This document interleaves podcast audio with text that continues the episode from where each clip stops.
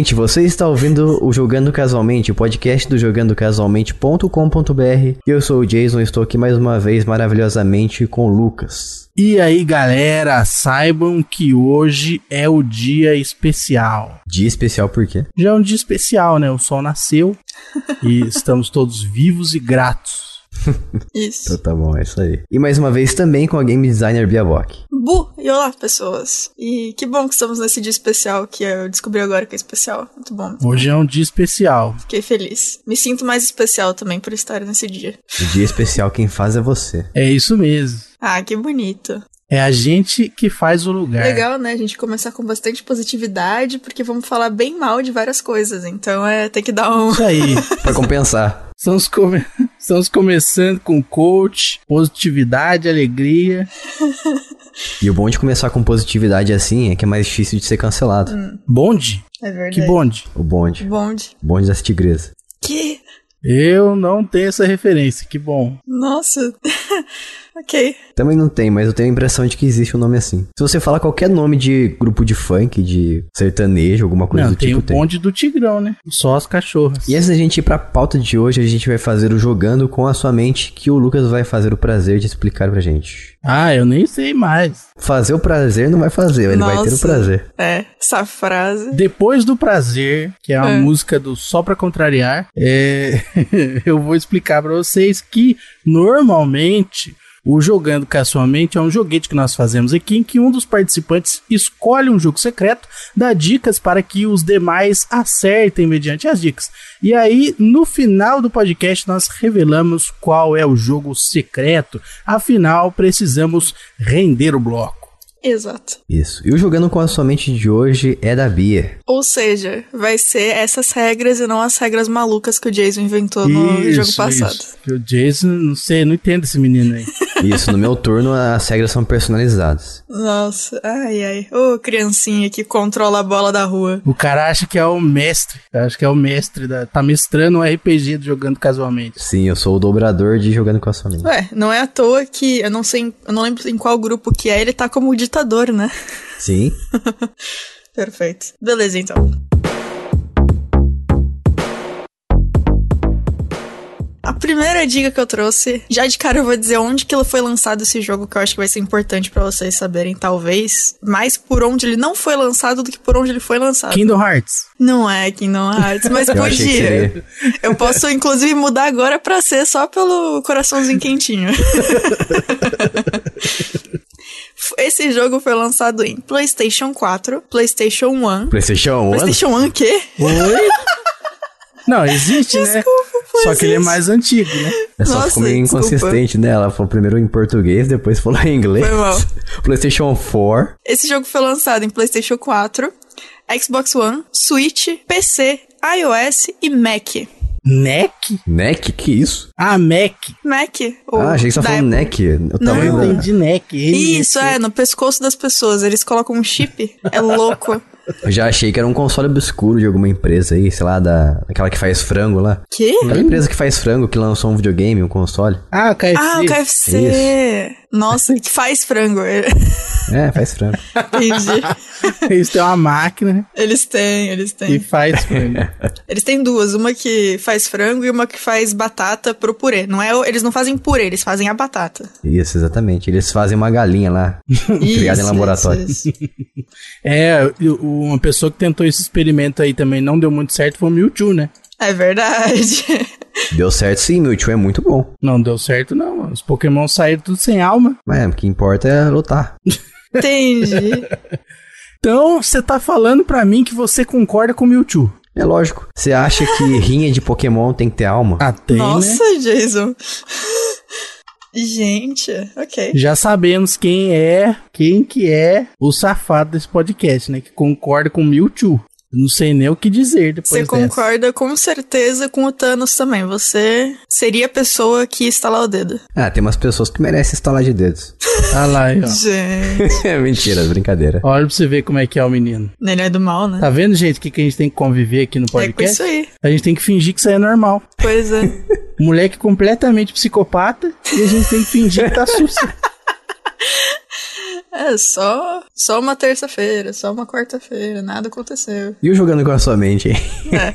É verdade. Então, é, é um jogo de plataforma com puzzle. No ano que, que ele saiu, ele ganhou dois prêmios e no ano seguinte mais cinco prêmios. Hum, então deve ser um jogo top nice. Caramba, é o The Cave. Não, Sackboy. Não. Não, Sackboy não tem nos outros É o plataformas. menino do saco. Ele tem em média quatro horas de jogo no total. Bem curtinho. Não sei, viu? Puzzle com plataforma? Bloodstained? Não, também. É o tipo de jogo que quanto menos você souber da trama, melhor. Então, isso aí é Dark Souls. Por quê? Dark Souls não te conta nada, você tem que descobrir ali jogando. não, mas é diferente, isso aí do que eu falei. É. Dead Cells. Não. O uso de cor, ou a falta de cor, ajuda a manter o jogador atento ao que os desenvolvedores precisam que o jogador preste atenção. Hollow Knight. Não, mas bo boa, boa tentativa. Eu não entendi a ligação de Hollow Knight com o uso de cor. Ah, porque tem essa vibe, né, no Hollow Knight. Tem? Tem, pô. Sabendo não. Tem. Um dos fatores mais importantes e bem usados no level design desse jogo é luz e sombra. É. Limbo, sei lá. Não, mas nossa, Limbo é bom, hein? Limbo é da boa, hora, hein? Nossa, boa tentativa. Limbo é bom mesmo. Se você não jogou Limbo, que tá ouvindo, vai jogar Limbo, é bem legal. Aliás, rapidamente tô jogando um jogo que ele se inspira claramente em Limbo e Inside também, que é o Little Nightmares 2. Eu quero muito jogar esse jogo. É muito bom, muito Eu bom. não joguei nenhum ainda, mas eu morro de vontade. Nossa, excelente. Eu acho que o 2 é melhor porque ele tem combate. Hum, ó. Você precisa invadir um lugar para resolver um mistério e não há falas ou instruções visíveis. A HUD inteira é vazia. Caramba, tá cada vez mais difícil isso E é assim. Certa resposta. Exatamente. aí. Caramba, não acredito. Eu, falando, eu cheguei perto e não falei. Chegou muito perto. Aí, ó. Na portinha. Vou falar as duas coisinhas que sobraram aqui, porque eu acho que a segunda, a última dica ia te ajudar, Jason. As duas últimas eram. Há uma quantidade interessante de animações de morte diferentes. Porque qualquer coisa que você faz nesse jogo, você morre de uma forma bizarra. Ah, na verdade, tudo que você descreveu até agora aí é limbo também. Então, essa última dica, ó. Os puzzles são intuitivos sem serem óbvios, apesar de, no geral, ser um jogo bem mais fácil do que o anterior da desenvolvedora. Ah, isso aí me pegou porque eu não joguei muito esse jogo. Hum, ah, tá na hora de jogar, hein? Quatro horinhas. É, eu também não Válido. joguei, não.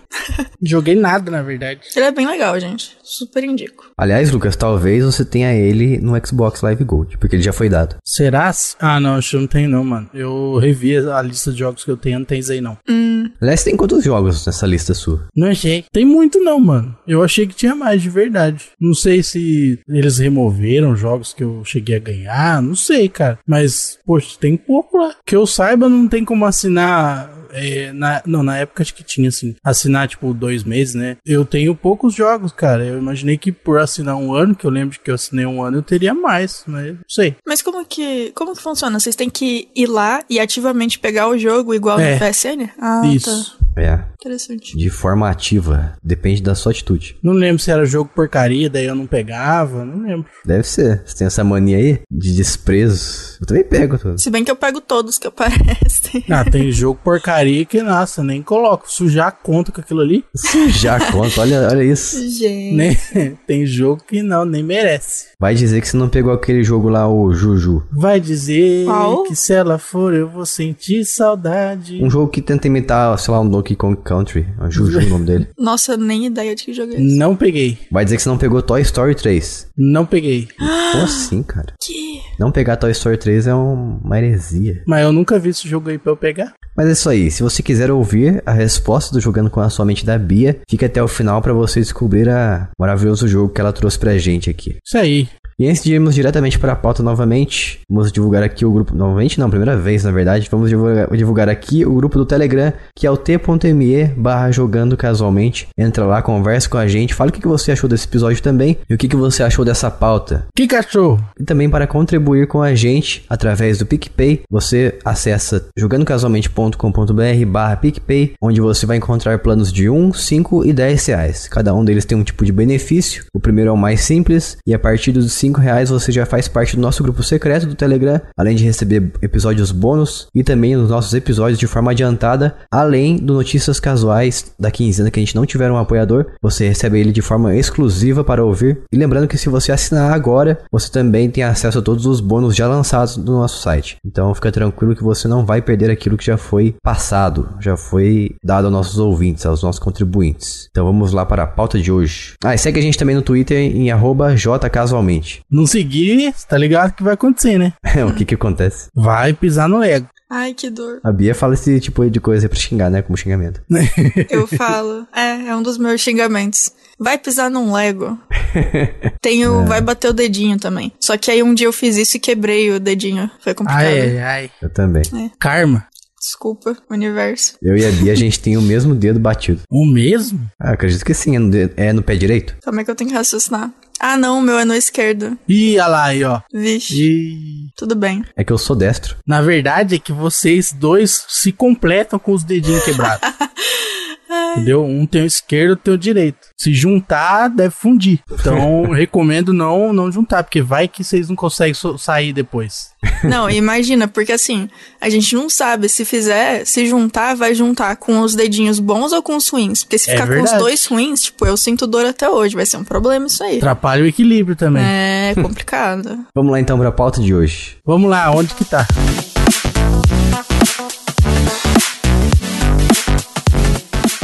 Estamos aqui hoje para falar de um assunto que está me incomodando bastante, não sei vocês dois aqui, mas o que anda me inspirando a falar dele, principalmente os últimos dias, últimos meses na verdade, né? Também com, com o lançamento da nova geração também a gente vem percebendo novas práticas que estão sendo bastante anticonsumidor, como por exemplo, vou citar aqui um exemplo logo de cara, que é o, o Spider-Man do PlayStation 4. Que isso, cara? Já tá falando mal do jogo do PlayStation aí?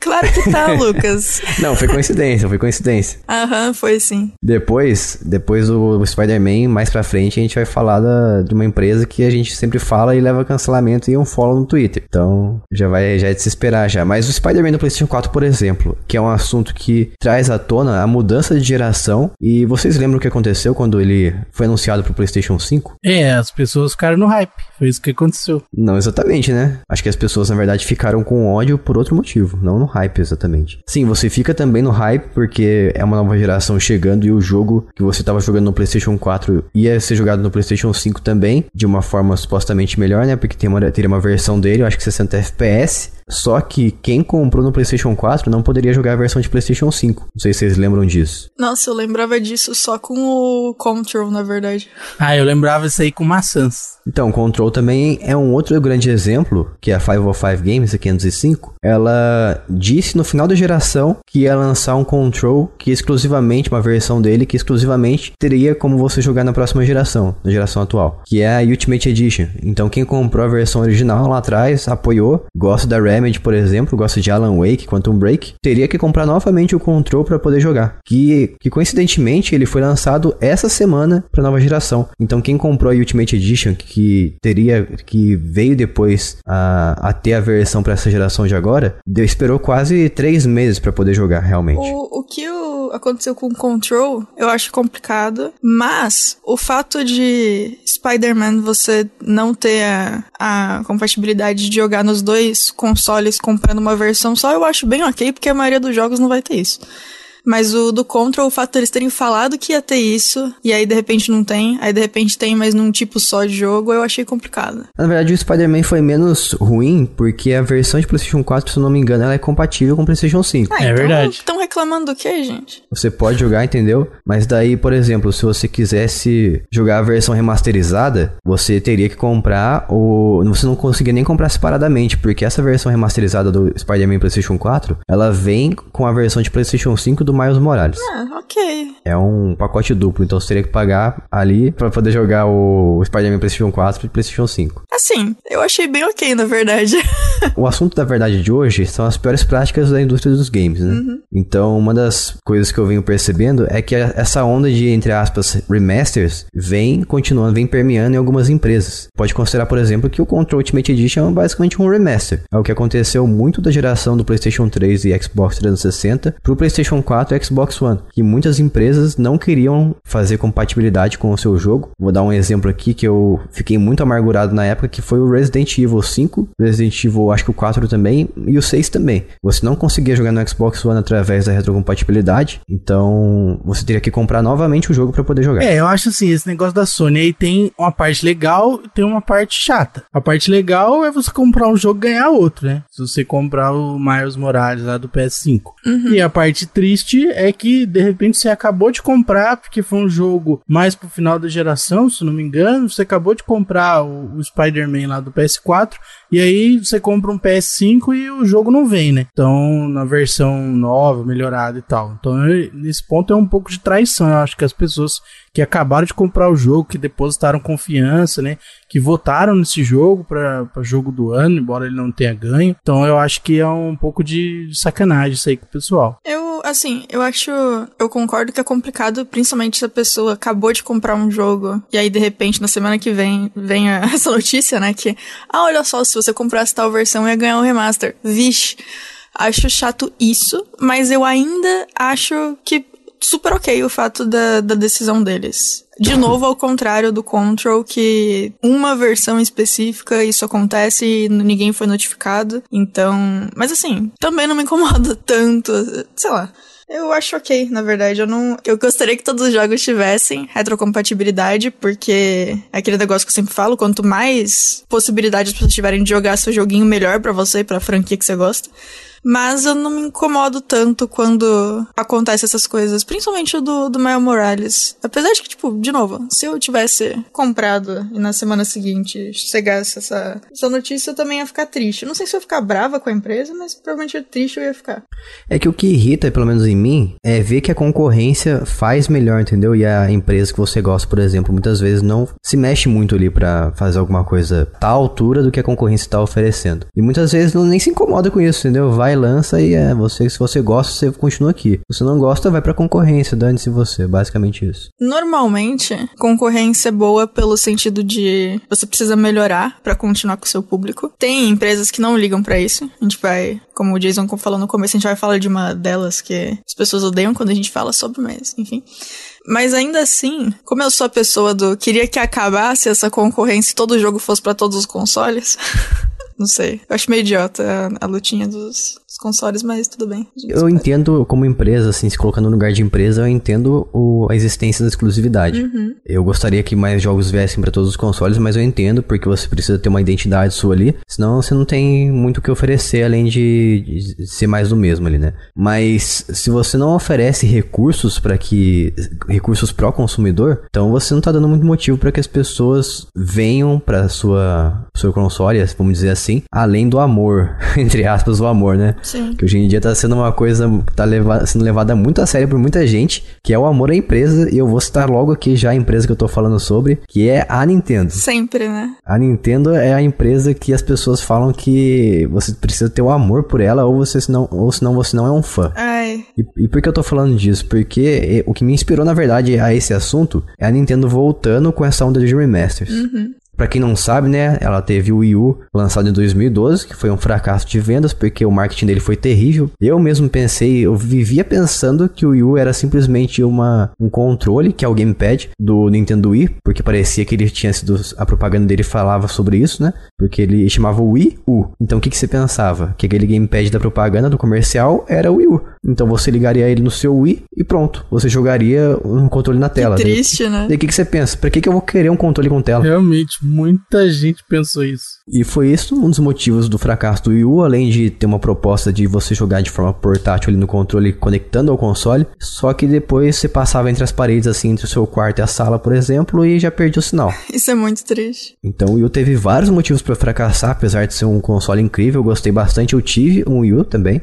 O que, que me entristeceu? Enquanto a concorrência passava do PlayStation 3 e do Xbox 360 pro PlayStation 4 e Xbox One, a Nintendo lançou o Switch sem compatibilidade nenhuma com o Wii U. Então quem apoiou, acreditou, amou a Nintendo na época, mostrou o seu amor para ela, mudou de geração e se lascou, porque todo jogo que tinha comprado lá, inclusive eu tinha comprado Donkey Kong Country Tropical Freeze, tinha comprado também o Mario Kart 8. Um dos primeiros jogos de lançamento do Nintendo Switch foi o Mario Kart 8 Deluxe, que é a versão remasterizada com todos os DLCs, beleza. Só que é o mesmo jogo, entendeu? É exatamente o mesmo jogo. A Nintendo, ela, tipo, ela tem dois fatores que se autoalimentam que é ela tem fãs muito hardcore que vão comprar qualquer coisa que eles lançarem, independente do que seja, e vão uh, fala bem, vão defender a Nintendo porque a Nintendo é o é a empresa da vida deles. E aí, por conta desses fãs hardcore, ela sabe que ela pode fazer o que ela quiser e não fazer o que ela não quiser. E aí isso meio que se alimenta. e para sempre fica assim.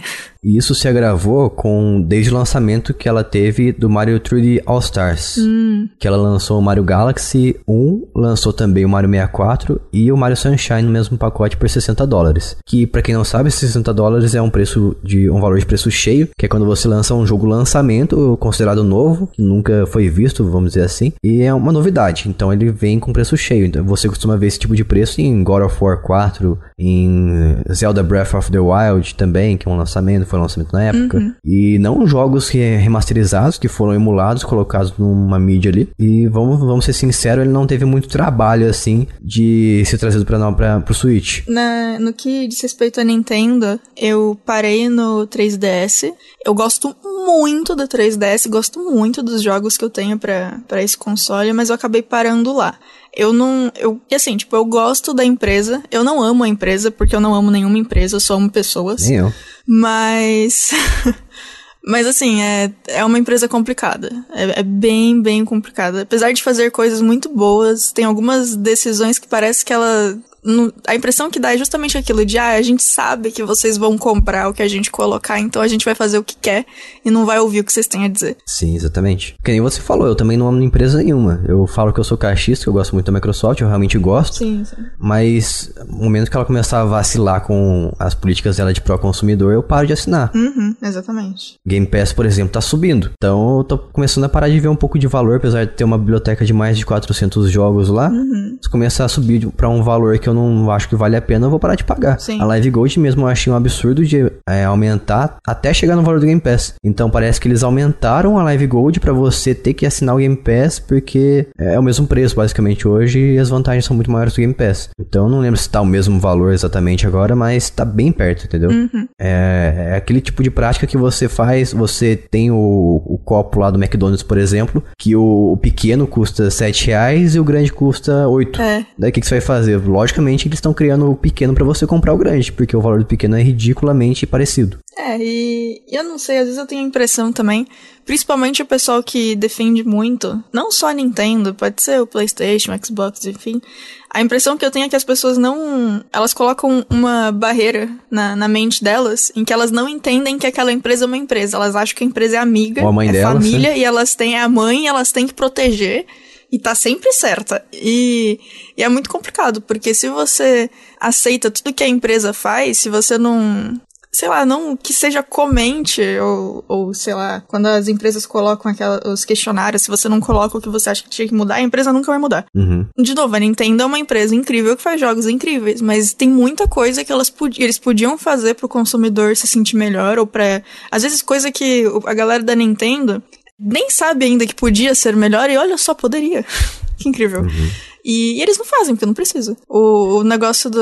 Alguma, essas coisas do Xbox, de tipo, ah, eles vão aumentar o preço das coisas. Eles sabem que as pessoas vão comprar e tanto faz. E talvez eles já tenham feito. Tipo, eles acreditem que eles vão aumentar.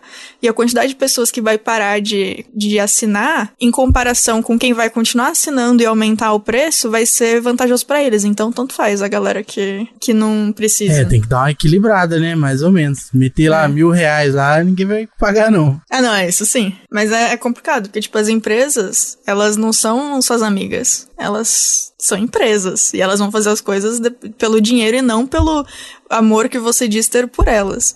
Então tem, é um negócio interessante de manter em mente também. De novo. Tem que ser uma relação de troca, né? É, pois é. Ela te dá alguma coisa para você dar o seu dinheiro. Uhum. Agora, quando ela dá alguma, o produto para você de qualquer jeito e você percebe isso, daí já não é mais uma relação amigável entre você e a empresa. É, não, eu acho que o mais complicado é quando você gosta tanto de, seja da empresa ou de uma linha de jogos. Tipo, sei lá, eu gosto tanto de Pokémon que eu vou comprar qualquer coisa de Pokémon, independente do que seja. Eu sei que é ruim, mas eu vou comprar. E aí é complicado, porque o que você tá passando pra empresa é faz o que você quiser com essa franquia. Tô aqui, meu dinheiro é teu. Me faz o que use. você quiser. Me use. É. Complicado. Foi o que aconteceu com Pokémon Sword and Shield. Exatamente. Esse jogo podia ter sido tão mais incrível. E. É, pra quem não sabe o que aconteceu, né? Um dos motivos pelo qual o pessoal ficou muito bravo com Sword and Shield. Primeiro, animações com qualidade de Nintendo 3DS. É, é. Animações lá, os personagens girando seu próprio eixo, não tem dublagem no jogo. Animações de qualidade duvidosa. Isso. Não que precise de dublagem, né? Mas seria uma coisa diferente de você ter trazido, porque é uma versão, pela primeira vez a gente viu Pokémon, um Pokémon real, não um Let's Go Pikachu e Eevee lá, que veio pro Nintendo Switch. Pois é. E o pior de tudo mesmo foi cortar os Pokémons, falar que não cabia na mídia, não cabia no tamanho do jogo. Eu acho que era pra ter cerca de mil Pokémons e trouxeram 400, eu acho. Também teve aquele esquema do Pokébank, que eu acho que é assim que se chama, que você trazia os seus Pokémon de outras gerações pro atual e agora virou um serviço pago. Mas o, o Pokébank ser pago já acontecia no 3DS, não acontecia? Porque Ah, no não X e Y eu acho que eu não usava o Pokébank por isso. Posso estar errada. Minha memória, eu joguei o Pokémon XY no ano que saiu, então eu posso estar completamente errada, mas eu acho que era pago já.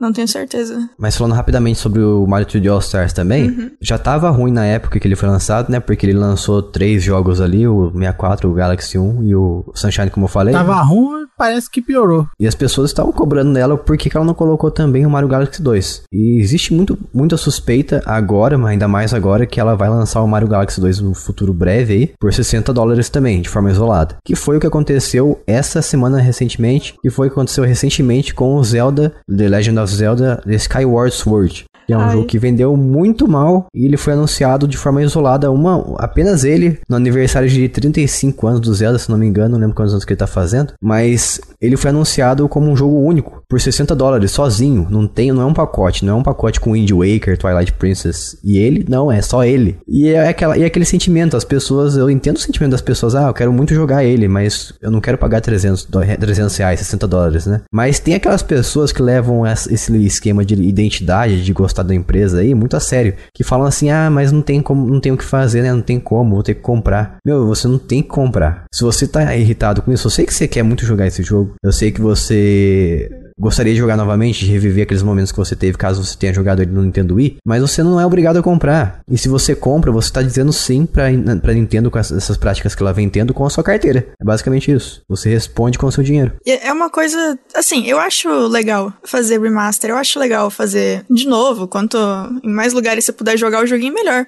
Só que aí, por exemplo, você pega, vê a diferença de quando eles lançaram o Spyro, que foram quantos jogos? Foram, foram é uma trilogia, né? É Spyro Trilogy. É, então, é uma trilogia e tá, deve estar, tipo, uns 200 reais. Então, tipo, 200 e alguma coisa, não sei. É, falando em dólar, ele foi lançado na época por 40, Ah, que é 20 a menos do que o preço cheio. E, e é bizarro, né? Porque aí chega a, a Nintendo lança um remaster que é mais caro do que três que foram lançados é, anteriormente em outra empresa. É muito bizarro. Porque, tipo, é que eu não sei também o quanto, de novo, a Nintendo tem certeza que, independente do que eles façam, o pessoal vai comprar, né? Se você tem certeza que vão comprar o teu jogo mais caro do que compraram três jogos em outro console, coloca caro, porque vai dar certo e é isso, né? Do, do ponto de vista empresarial, é ótimo pra eles. Mas é complicado, né? Antigamente ela lançava versões especiais físicas e tudo mais, mas hoje em dia nem isso. O Mario 3D All Stars, por exemplo, que é uma comemoração de limitada, aliás, que vai acabar em 31 de março desse ano. Ele vai deixar de existir na loja digital também. Aliás, tem isso também, é, além dele ser muito caro, ele é limitado. E antigamente ela lançava versões especiais, físicas, de colecionador, que era bem bacana você ter, né? Uma coisa única ali. Hoje em dia nem isso. Ou lança qualquer coisa aí e te vende. Então, o problema não é nem você lançar remaster, não, uhum. não acho errado você lançar, como você falou, um jogo de Nintendo Wii pro Switch que muita gente não teve a chance de jogar, mas sim lançar por preço cheio. E ainda é. mais que você percebe ali que a maior mudança que teve no Skyward Sword foi a adaptação dos controles porque era de movimento. Você pode jogar opcionalmente agora com o analógico direito para você chacoalhar a espada, ou também jogar com controle de, com sensor de movimento chacoalhando o Joy-Con. E só que a maior mudança foi visual e a mudança de HUD, a interface. Não teve uma, um trabalho extremamente grande em cima ali de, de mudar as, as mecânicas do jogo, por exemplo. É o mesmo jogo, resumindo. E, e, outra coisa também, você comentou de que antes a Nintendo fazia as edições de colecionador e pararam com essa zoeira. Cara, a Nintendo tem os bichinhos que ficam mais fofos em, em boneco. Se eles fizessem essas edições de colecionador, todo mundo ia comprar. Os caras, qualquer coisa que você faz de Pokémon vende. Por exemplo, Mario. Quem gosta de Mario gosta até o final do último fio de cabelo. Eles podiam estar tá ganhando tanto dinheiro com isso. Né? Mas eu, Era nossa. só lançar boneco lá, colocar junto, mas a gente compra porque a gente é trouxa. É, todo mundo é trouxa, todo mundo vai comprar. Você vai ter. Imagina que fofo, você vai ter o Mario ali na tua casa. É muito bonitinho. Quando teve o. Quem foi o McDonald's ou foi o Burger King que teve um especial do Mario? McDonald's, várias vezes. McDonald's, é. Não, e eu lembro nas épocas, eu, a última vez que teve, eu tava na faculdade. A quantidade de gente da faculdade faculdade que comprou, tipo, todos pra ter em casa porque era Mario, ponto. tipo, tinha uns que nem eram legais, tinha uns incríveis, mas tinha uns que eram qualquer coisa. E a galera comprou todos, porque, mano, é Mario, ponto, é isso. Eu não sei o quanto eles ganham ou perdem, né? Fazendo. Tipo, o quanto não vale a pena para eles fazer edição de colecionador, porque no fim custa mais caro para fazer, né? Mas assim, eu sei que, por exemplo, a Square Enix é uma que faz sempre e sempre dá certo. No site lá deles, você entra para poder ver as edições de colecionador. Inclusive, tem peças das edições de colecionador que você pode comprar isoladamente quando elas sobram é, no sistema de pontos que eles têm e tal, mas assim, sempre tem alguma coisa de colecionador que você pode pegar no site da Square Enix e acaba de boas, assim. Galera compra mesmo porque é muito bem feito e, de novo, são personagens que o pessoal ama. Então, se, cara, a Nintendo podia fazer tanto dinheiro com isso, eu não sei se eles precisam, né? Porque tudo que eles fazem vende de qualquer forma, mas eles podiam. Ia ser divertido a galera ficar feliz de ter o, sei lá, o Bowser em casa. Falar em Bowser, também foi lançado Mario 3D World, que foi do Wii U 2013. Foi relançado agora como remaster pro Nintendo Switch e veio junto com, pelo menos uma coisinha veio junto ali para justificar os 60 dólares que foi cobrado por ele, que é o DLC de 3 horinhas mais ou menos ali do Bowser's Fury. É um jogo com um, basicamente o Mario 3D World ali, uma eles pegaram os assets do jogo, não é um problema fazer isso, lógico, mas pegaram, modificaram a câmera para ficar um mundo aberto, uma visão 360 e criaram ali uma como se fosse, para quem jogou Mario Odyssey, um mundo do Mario Odyssey, só que mais contido, menorzinho. Então você tem ali umas quatro ilhas para você ficar navegando entre elas e fazendo os desafios para você coletar até 100 sóis. Com 50 sóis você já consegue terminar o jogo. E o seu objetivo é você destruir o Bowser que tá raivoso ali, tá bolado. E é isso. É, esse é o DLC. São cerca de 3 horinhas de jogo. Lógico que tempo não é, é medição de qualidade. Mas eu percebo que aquilo ali foi uma justificativa para você cobrar 60 dólares. Pra o pessoal não chiar, sabe? Uhum. Tá, foi uma coisa bacana. E se viesse isso em mais jogos, seria um pouco. Seria menos ruim você ficar lançando um jogo por preço cheio. Uhum. Como por exemplo, se viesse alguma coisa a mais no Zelda Skyward Sword, eu acho que eu veria, veria mais valor nele. É, eu acho que eu. Eu sei que comparar é complicado, mas eu acho que realmente a coisa mais bizarra, assim, é a diferença de quando você pega o, o exemplo que eu dei do Spyro ou o exemplo do Crash. E, e eles, os caras fizeram mais jogos, entregaram, a maioria deles tinha uma coisinha ou outra a mais, nem que seja só uma roupinha diferente. E, e, tipo, são três jogos mais baratos do que os jogos que a Nintendo tá lançando um, e só esse que teve o negócio extra, né? Porque acho que os outros não tiveram nada extra. É, sem falar que o Crash e o Spyro, por exemplo, eles foram remakes. A empresa chama de remaster, mas eles foram mais remakes. É, é tem porque isso também. foi feito zero. não é a mesma engine, não é a mesma nada. E isso, esse isso aí que você disse, ele causa um efeito de muito idolatria nas ah, pessoas sim. pela empresa. Como, por exemplo, nessa época que foi lançado Mario 3D All Stars, as pessoas estavam falando, ah, mas e o Crash e o Spyro que foi lançado por 40? Por que, que Mario não pode ser lançado por 40? Uhum. E a resposta de muitas pessoas foi porque é Mario. Mario pode e Crash e Spyro não tem o mesmo carisma. Ah, cara, que palhaçada. Então, você tá dando brecha pra empresa achar que ela pode fazer o que ela quiser com você, porque supostamente a IP dela, a propriedade intelectual, o personagem, a marca, Uhum. tem mais valor do que outras marcas. Então ela pode fazer o que quiser porque você vai comprar. Então você tá dando, você tá dando pra empresa exatamente aquilo que ela quer. Sim. E isso não nem sempre é bom. Dando um aval, né? Tá dando um É. aval. É, o aval. É uma boa palavra, o aval. É, é, é um, é um grande faça o que você quiser, a minha vida é tua. É, é basicamente isso. Então a gente tá. Essas práticas estão criando uma geração de jogadores, de consumidores de games cada vez mais maluca. É complicado, né? Porque, é, tipo, não tem problema você achar incrível o que a empresa tá fazendo. Mas é complicado você é, escolher ativamente é, colocar aquele negocinho que cavalo usa, que só olha pra frente, sabe? E ignorar qualquer problema porque essa empresa é incrível. Tipo, pensamento crítico é muito importante. É, a gente, só deixando bem claro que a gente não é fiscal de, de gosto das pessoas, Ah, é, não é fiscal faz de que você você. gosta, na real. É, não é fiscal de, ah, você não pode achar isso incrível, você pode achar aquilo incrível. Não, a gente não tá cagando regra aqui. Ah, Até porque os jogos são bons, né? Então, Uhum. São, é são legal. O. Mario é da hora pra caramba. Não é, não é isso. A gente não tá dizendo que o jogo não é bom, né? Nada disso. Não é essa a questão, né? Vai, vai além disso. Uhum. É, exatamente, eu matei muito a saudade do Mario 3D World que eu joguei agora no Nintendo Switch, porque eu gostava muito dele no Wii U, era meu jogo preferido. Só que eu não acho que vale tre- 300 reais, 60 dólares. Uhum. Porque é o mesmo jogo, caramba, só veio um DLC ali a mais pra justificar. E isso causa esse efeito de amor nas pessoas. O Mario 3D World nem tanto assim, porque muita gente não teve o Wii U. Então não teve esse, essa nostalgia das pessoas. Mas os outros jogos sim, o 3D All Stars foi uma loucura na época.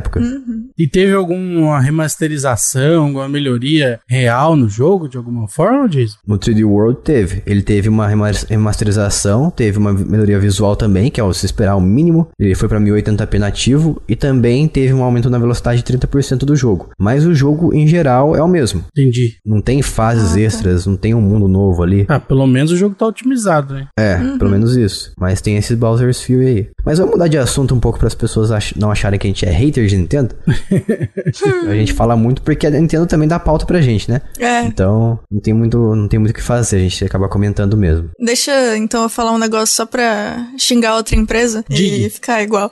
É, eu queria só aproveitar esse momento de ódio aqui pra dizer mais uma vez que a Microsoft não sabe nomear console e isso é ridículo. Só queria dizer isso, obrigada, gente. Sempre que der, eu vou comentar como eles não têm essa capacidade. Obrigada. Só nome ruim mesmo. Ai, os caras não conseguem, mano. Não É, conseguem. mas nesse caso, eu não vejo como uma prática ruim, mas sim um exemplo de burrice mesmo. É, não, exatamente. Eu acho, assim, o que eles fazem com o console é incrível. Eles só não sabem dar nome. É, Eles só não têm É. essa capacidade. E não, não se esforçam também, né?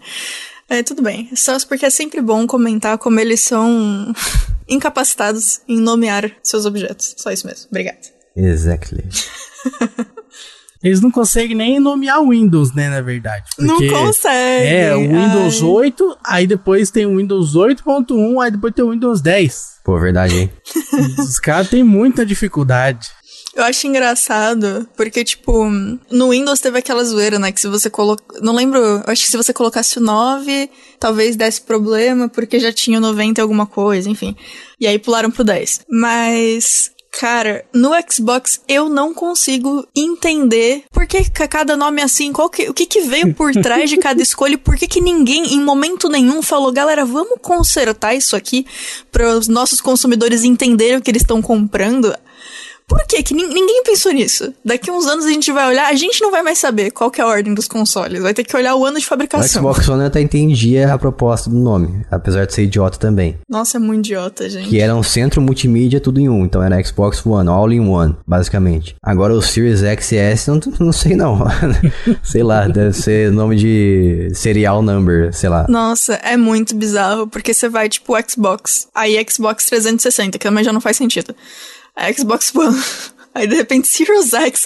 O que que eles estão fazendo? Parece que eles, eles, sei lá, jogam letras pra cima e onde elas caem, eles escolhem o nome. não, não sei o que acontece, é muito Antes bizarro. fosse assim, porque a letra que eles estão usando é a mesma. É a mesma, é verdade.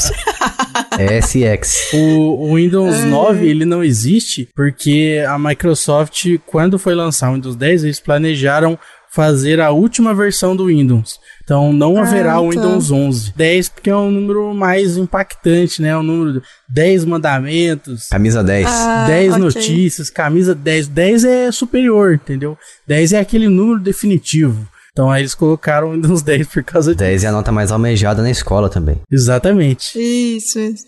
Na sua época era tudo letra ou ainda era número disso? A minha é número. Não, quando eu estudava era letra. É o C, Ah, A, é? B, esse tipo de coisa? Não, não, não é igual nos Estados Unidos, não. Era Ah, tá. PS, que é progressão insatisfatória. PS. Nossa, como assim? PI e progre é, PS, que é progressão satisfatória, e PI, que é progressão insatisfatória. Só que aí é, o chororô, o mimimi, começou a, a pegar pesado. Aí eles colocaram mais uma opção que era o R, de regular. Então Ai, tinha progressão satisfatória, progressão insatisfatória e regular. Aí, Nossa, que interessante. aí tinha isso intermediário. Nossa, aí. mas não dá pra você entender qual que é qual. Então é, é porque a nota ela oprime o aluno, né? O aluno fica tristinho quando ele não consegue a nota. Então aí eles Ah. fizeram isso aí que é pra tirar a nota. Todo mundo é igual agora. Quem tirou 10 é igual quem tirou 9, que é igual quem tirou 8, que é igual quem tirou 7, que é igual quem tirou 6. Hum. Entendeu? E aí, essa é a questão. Ah, eu tenho sentimentos confusos, porque faz sentido. Eu acho que eu ia gostar mais de receber um, um PI ou PS ao invés de, de uma nota.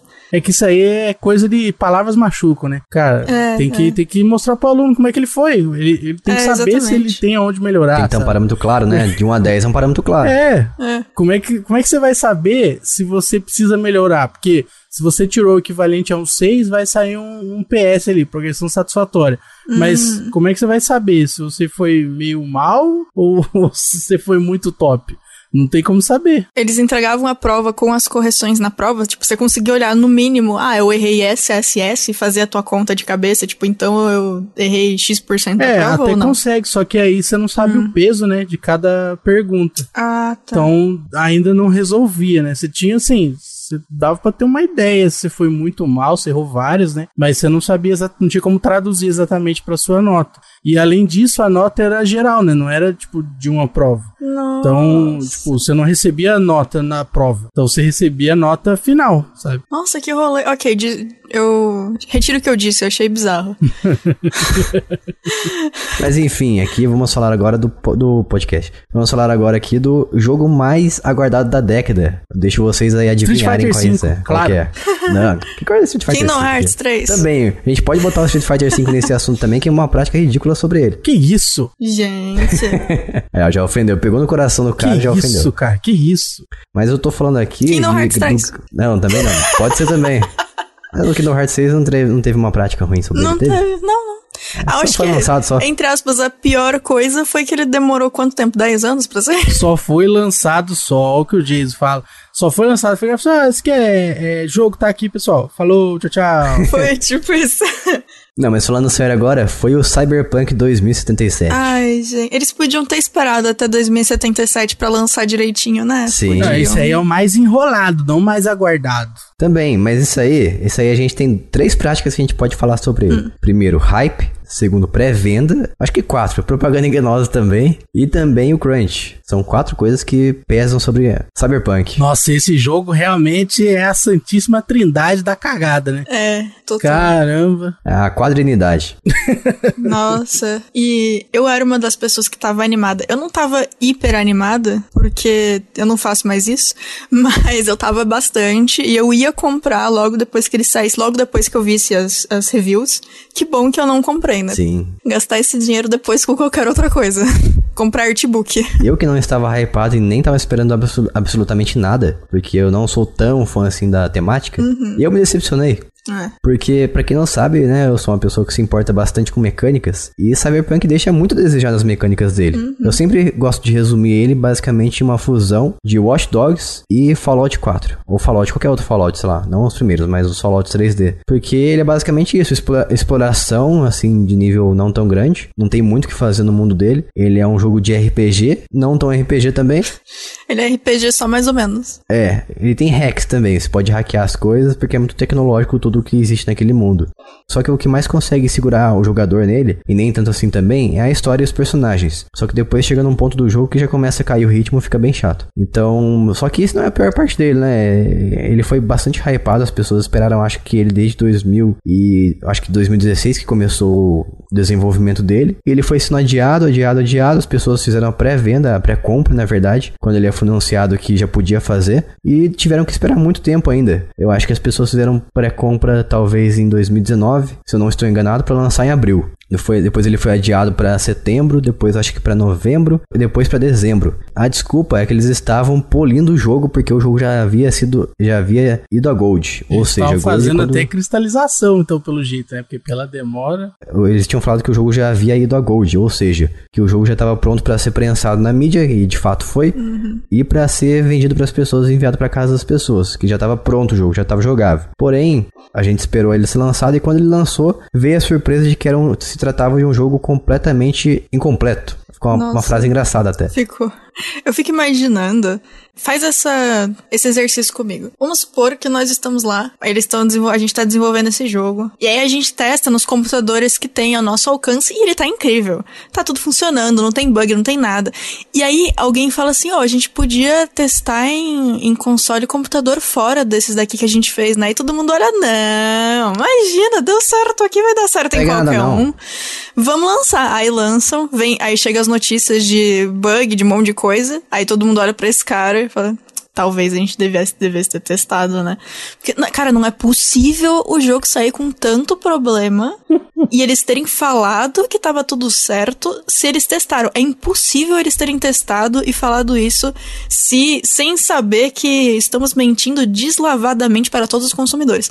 E é impossível. Assim, não tem como. Esse jogo aí, ele, ele foi adiado, adiado, adiado, e hoje ele é odiado, odiado, odiado. e esquecido também, tá sendo vendido nas lojas aí do varejo por 99 reais. Não, tá caro cara, ainda. Tá, Tá caro, caro tá ainda. caro. Tá caro. Pior que. Mas o- os caras usaram a, a linguagem a favor deles. Porque se você fizer uma revisão na comunicação da empresa desde sempre, eles nunca falaram que o jogo tava bom. então interessante. eles escolheram. Falaram sim. Eles não, não falaram. não. Falaram, falaram que estava rodando bem nos consoles da geração base. Então, eles falaram que o jogo estava rodando surpreendentemente bem. Então, Aham. Então, mas o truque é o surpreendentemente. Porque Ah, amor de surpreendentemente significa que você está surpreso com aquilo ali. Ou seja, você Justo. achou que ia rodar pior.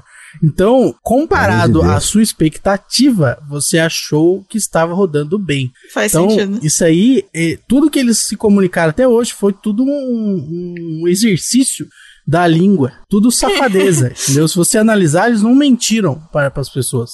Eles deram a entender coisas diferentes do que eles de fato falaram.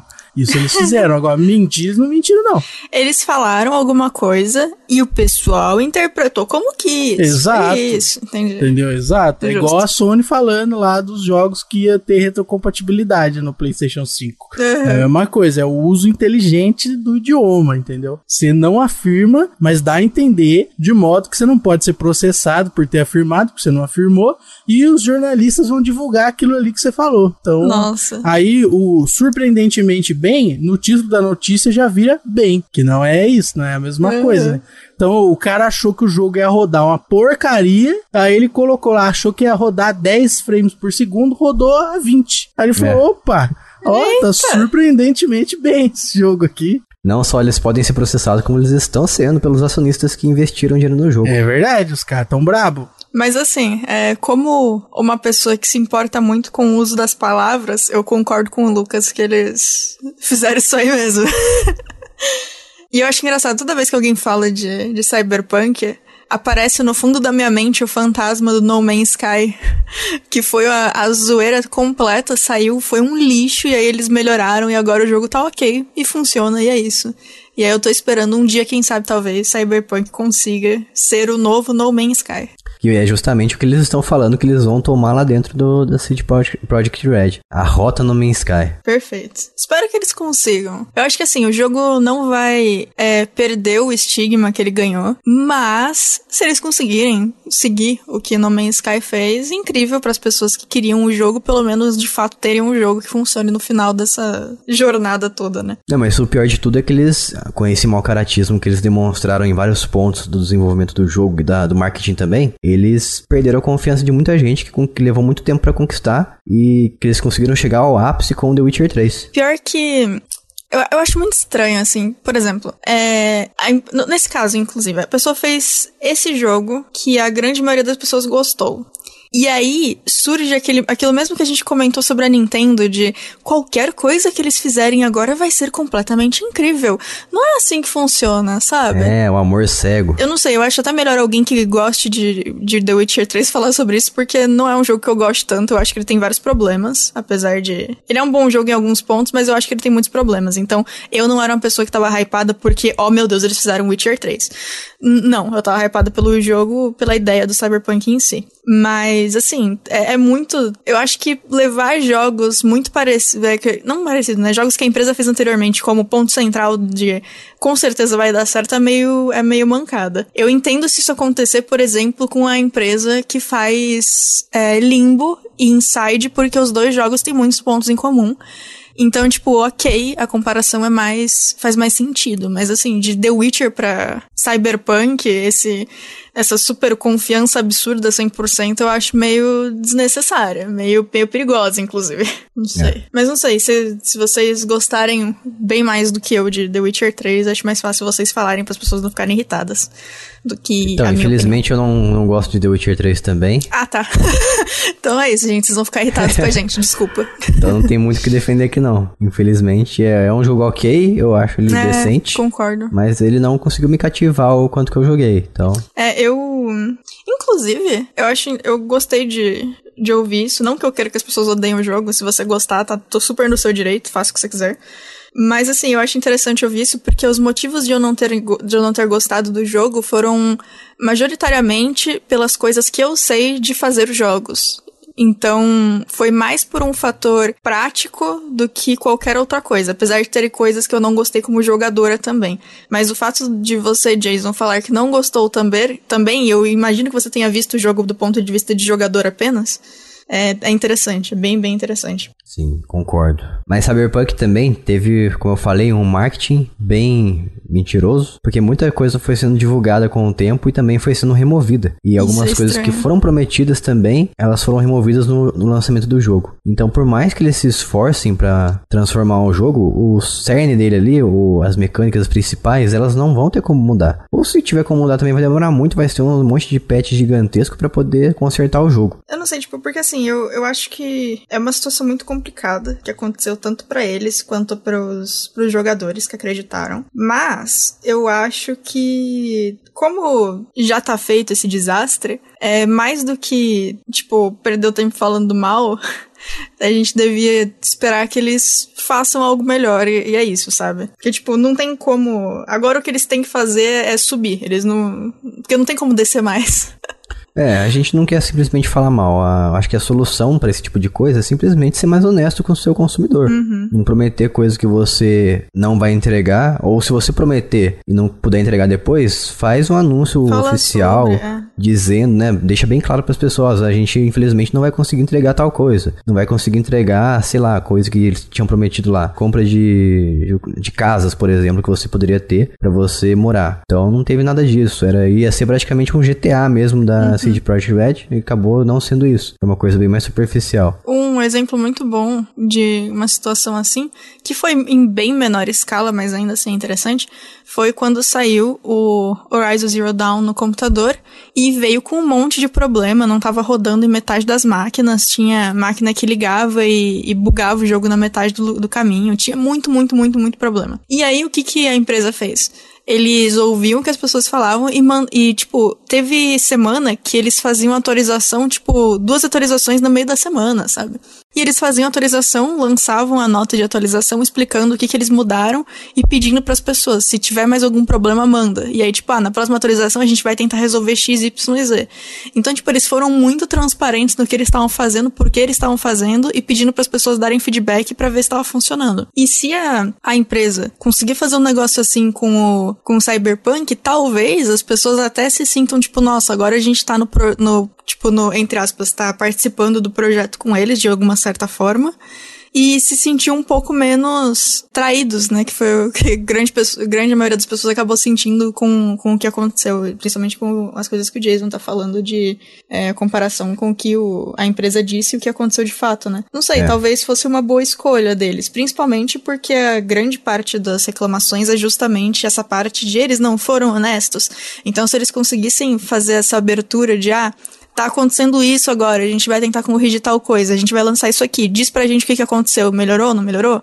Talvez fosse interessante. Eu não sei o quanto eles estão disponíveis para isso enquanto empresa, né? Mas seria interessante. E isso do Cyberpunk também rodar mal nos, nos consoles de geração base, o PlayStation 4 base e o Xbox One base. O S também, né? O Xbox One S tava rodando mal. E foi a loucura das pessoas de defenderem, dizendo assim que não, que ele não devia ter sido lançado para esses consoles. Mas, pô, pensa comigo, você esperou cerca de 7 anos para o jogo ser lançado. Sei, sei lá quantos que foi. Daí você tava esperando pro, pra, você tá esperando para ele ser lançado para aquele console que você comprou para jogar ele, por exemplo. Daí no final, chegando no lançamento, eles pegam e anunciam que não vai sair mais para ele, você vai ter que comprar um console da próxima geração para jogar o jogo. É vacilação. Hum, sim, sim. Não faz o menor sentido. Isso aí é mais trairagem ainda. E daí tinha gente defendendo, falando que não, na verdade ele não devia ter sido lançado para esses consoles porque a tecnologia avançou bastante, não, não faz sentido mais. Quem tem console base que se dane esse tipo de coisa, sabe? Então, mais Nossa. uma vez, as pessoas começaram a ficar na loucura, começaram a defender, a demonstrar um amor insano e cego, uhum.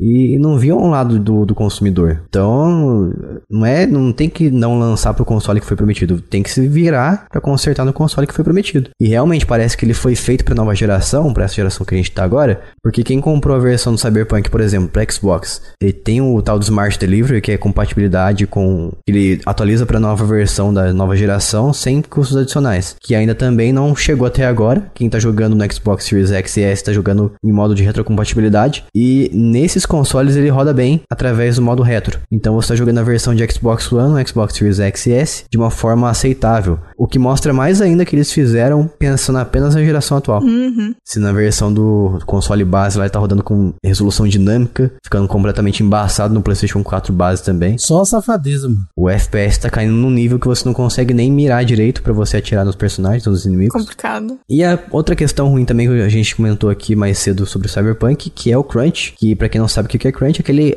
aquela espécie de gás que você dá no final do, do jogo, da, do desenvolvimento, né? Eu acho que a Bia consegue. Gás, gás. Isso é uma ótima palavra. Nossa, é. É, é o vestir a camisa, uhum. basicamente. E a Bia talvez consiga falar melhor sobre isso, que quando você tá quase no final do jogo, talvez é comum você fazer uma força-tarefa, vamos dizer é. assim, para você terminar ele o quanto antes. Mas o problema é quando isso se estende em um período que não acaba nunca. É você fica num crunch eterno. É, eu, eu participei mais de uma vez dessa situação incrível, mas na, no meu caso foi pouco tempo. Foram, tipo, sei lá, dois, três dias antes da BGS e a gente ficava até onze, meia-noite fazendo coisa do jogo, sabe? Deus me livre. Complicado. achei que você ia falar, sei lá, umas oito da noite, não, sete. Não, não. Inclusive, teve dia que. Porque assim, eu era da equipe que montava as coisas quando a gente ia na BGS. E eu sou uma, tipo, eu sou uma pessoa pequena. Então eu cabia no carro em espaços absurdos com os computadores, os, as coisas de. com tudo em volta, sabe? Tipo isso. E aí eu era a pessoa que eu ia numa posição bizarra, segurando cinco coisas, tipo, com a mão em cima de uma tela de computador, encostando numa caixa do lado, em cima segurando a versão de papelão que a gente fez do personagem, a cabeça meio encostada numa mala do lado, era essa pessoa, né? Que ia de São José até São Paulo das posições bizarras. Agradável. Mó legal. A primeira vez eu acho que foi a, pior, entre aspas, porque eu não tava preparada psicologicamente para isso, né? Mas a gente fez isso de ficar trabalhando até, sei lá, 11 horas da manhã, meia-noite. E aí eu fui para casa pra para dormir um pouco, porque no, eu e o, chefe, tipo, as pessoas que iam para fazer a montagem, a gente foi para casa dormir, o programador continuou lá Nossa. trabalhando. A gente dormiu um pouquinho para acordar de madrugada para ir para São Paulo para poder fazer a montagem das coisas. E stand indie é você que faz a montagem, né? Não tem equipe nem nada. E a gente não sabia fazer montagem, que a gente não tinha feito isso. O, o chefe tinha feito isso no, no ano anterior, mas assim, as outras pessoas da equipe nunca tinham estado numa situação dessa. E aí você vai lá, monta tudo, é, volta para São José de novo, depois no dia seguinte volta de novo. Eu não lembro eu não lembro se era a montagem ou se era. Calma aí que faz tempo, gente. Eu acho que era de madrugada a montagem, a gente voltava para São José pra ir no dia seguinte pra feira, alguma coisa assim. E a desmontagem também era de madrugada. Eu sei que assim, a gente tava meia-noite, uma hora da manhã, fazendo montagem e desmontagem da, da feira, basicamente. E aí juntava isso com o fato de ter trabalhado até as 10 ou as 11 do dia anterior e decidir antes de, de ir para São Paulo. Não deu nem horas, 11 horas de intervalo entre uma jornada e outra? Não. Não, você tá muito jornada, cara, quando você trabalha o dia inteiro, aí dorme um pouco e volta, isso não é não nem, é, não é. Não é. teve nem o fim da jornada, quanto é. mais o intervalo é. entre elas. É, eu não lembro qual ano que foi. Eu não sei se, se foi o primeiro, se foi o segundo, se foi o terceiro ano. Mas teve um desses anos que a gente nem dormiu entre uma coisa e outra. Tipo, a gente tava fazendo as coisas do jogo.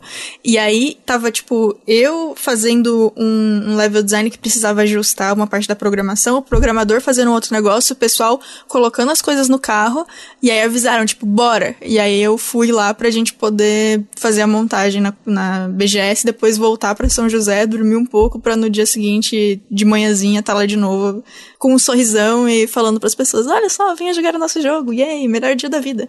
Então. Estamos muito felizes de estar aqui. era complicado. Teve uma vez, eu acho que eu, eu, sempre confundo, eu nunca sei que ano que foi o quê, porque tudo vira um, um, blur na sua mente depois que você vai muitas vezes na BGS como, como staff.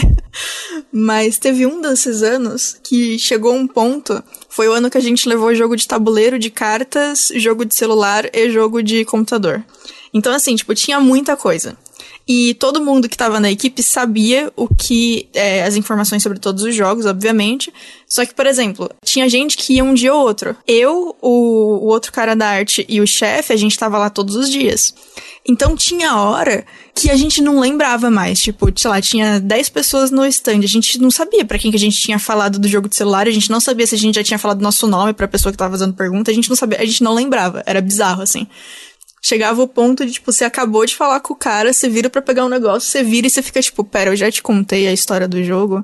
Porque você ficava tão cansado de você não conseguia lembrar com quem que você conversou e do que que você conversou. Era bizarro. Tava no piloto automático ali, né? Tava rodando igual um robô. Tava total. Nossa, não, e teve uma vez também, eu também, também não vou lembrar que ano que foi, que eu fui comer, e aí a gente. eu tinha acabado de pegar comida, eu consegui achar um lugar na praia de alimentação, tava mó feliz que eu tava na praia de alimentação sentada comendo, e aí surgiu do chão um dos caras do, da empresa e falou: Volta agora, tem uns, uns chineses falando inglês e ninguém tá entendendo nada salva a gente. Aí eu fiquei tipo, mas eu acabei de pegar a comida. Eu voltei lá pra falar com os chineses, falei com os chineses, aí voltei, terminei de comer. e depois, depois de um tempo, a gente foi lá conversar no stand deles, que eles queriam conversar algumas coisas. Mas, tipo, foi muito assim, ai, sentei com o meu lanche, finalmente vou comer. Abre a boca, o cara surge do chão, falando, não vai comer nada não, vem ajudar a gente. Surge do chão. Um jutsu de surgimento. É tipo isso. Mas olha, o. Um, eu não sei, a gente já teve. Acho que o primeiro episódio que eu participei foi falando da BGS, não foi? Foi, foi um dos. Foi um dos. Um dos primeiros, né? Acho que o primeiro foi notícias, na real. Isso, foi notícias, mas aí eu acho que você mencionou alguma coisa do tipo. É, o BGS é doido, hein, gente? Mas é isso aí, gente. Esse é o Crunch. É, é isso aí. É quando, Trabalha igual um maluco ali. É quando você. Alguém te conta que. Sabe aquele esquema que você trabalha oito horas e vai para casa? Então, não tem mais. Você vai trabalhar oito horas aqui, daí você trabalha mais oito horas. E assim, você vai no banheiro de vez em quando e come as bolachinhas que a gente tem. Se tiver. E é isso. É.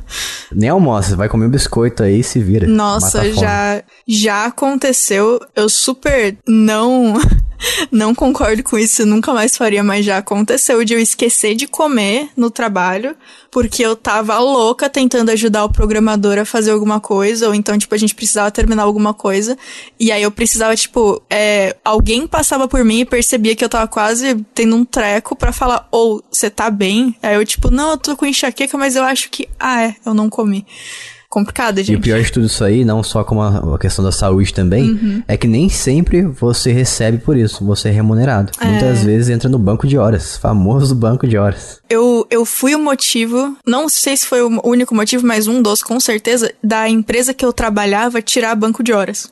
Porque. teve uma época que juntou o tempo de BGS com o tempo que eu fazia apostila. E o sistema de apostila tinha uns negócios assim, tipo, a galera mandava mensagem e falava, ó, oh, precisa mandar pra gráfica amanhã, então a gente tem até hoje para terminar, do nada. E aí eu tinha que correr para fazer e na época só eu fazia. Então, é, no, no final de um ano X desses aí, que teve tanto a BGS quanto as apostilas, a gente foi fazer a conta do banco de horas.